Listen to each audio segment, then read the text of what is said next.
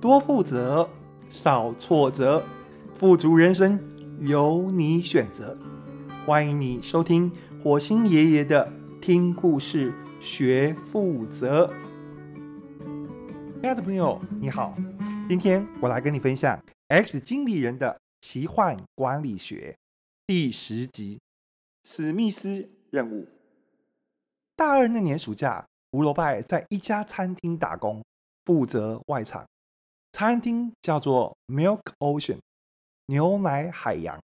老板兼主厨是史密斯，他在法国、意大利学料理很多年，意大利菜跟法国菜烧得十分道地。他留着胡子，胡子修剪整齐，沿着宽阔的双唇围绕一圈。宛若是一道环弧的堤防，非常性感。与其说他是厨师，不如说他是在厨房开演唱会的声乐家。他经常一面做菜一面唱歌，歌声嘹亮动人。他每天跟员工一起把餐厅气氛搞得很嗨，客户很喜欢这种调调。来餐厅的客户每一个。都开心的像是来参加威尼斯的化妆舞会。客人很喜欢史密斯的料理以及他经营的氛围。餐厅天天客满，预约的座位要排到一个月之后。餐厅里面最让老饕着迷的是史密斯套餐。史密斯套餐没有菜单，你不知道前菜、汤品。主菜、甜点是什么？你只能怀抱期待，然后相信史密斯。史密斯永远有新花样，他就是有办法每周变换菜色，在餐盘里表演魔术，变出让人目眩神迷、口舌惊艳的料理。胡罗拜觉得史密斯先生很神奇。一直想要找机会跟他聊天。有一个晚上，厨房里有一个员工请假，胡罗拜自愿留下来帮忙整理厨房。打烊前，餐厅就只剩下他跟史密斯先生。史密斯先生拿了两罐啤酒，找了他在餐馆入口前的台阶坐下来。胡罗拜灌了两口啤酒，忍不住。赞赏史密斯，他说：“Milk Ocean 很成功，他从来不知道餐厅可以经营的那么棒。”我当然知道我的餐厅很棒，但你知道原因是什么？史密斯问。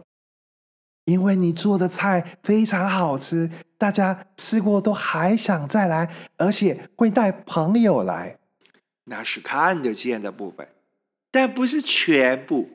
如果料理就是一切，那我把所有的料理食谱给你，告诉你菜怎么做，你就能够开一家 Milk Ocean 吗？不能，师傅只是教你做看得见的料理，但我有很多料理是看不见的。比方我做菜的时候唱歌，你知道为什么？胡萝卜摇摇头，因为我明白。一条听过 “time to say goodbye” 的乡间鲤鱼，跟一条没有听过的鲤鱼，味道是不一样的。如果你上菜的时候告诉客户这条鱼刚听完厨房的男高音演唱，他会有一种想象，他会觉得吃进嘴里的鱼肉是有音乐性的。他吃的是一条有歌剧素养的鲤鱼。有谁告诉过你这些？音乐是最神奇的调味料，音乐可以拿来腌制料理各种材料。但是我要怎么把这些写在食谱上面呢？我要怎么告诉你，鲤鱼煎到有一点金黄？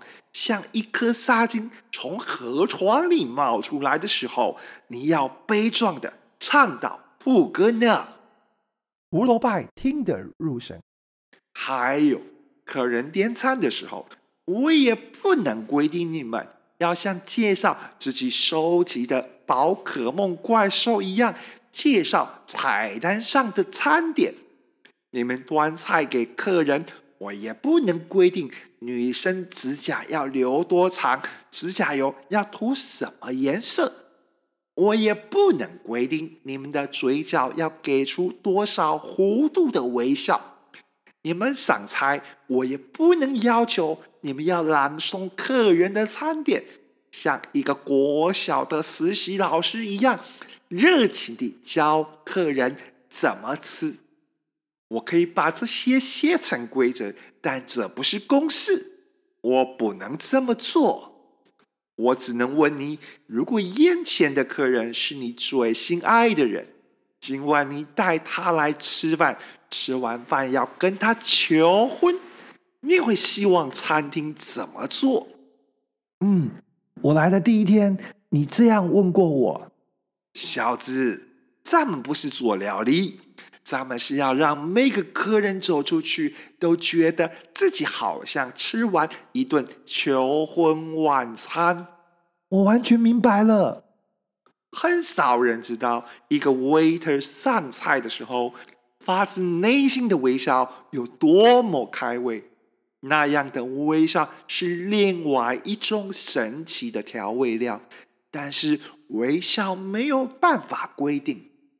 我只能够把你们当成心爱的人，用对待心爱的人的方式来对待你们，那样子你们才会把客人当做最心爱的人。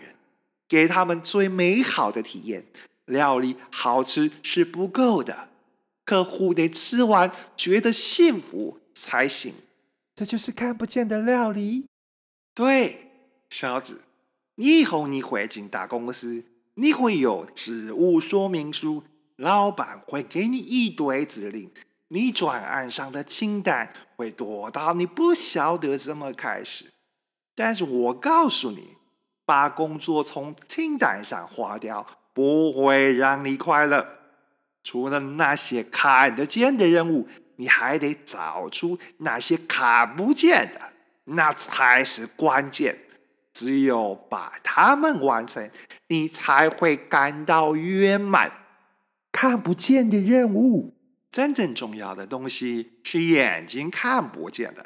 小子，你得睁开你的心。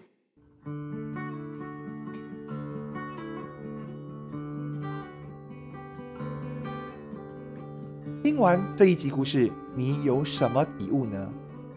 在每天繁杂的工作之余，祝福你也能够睁开你的心，去看见客户、合作伙伴的内心期盼，去圆满完成那一项史密斯任务。X 经理人的奇幻管理学，我们下次见。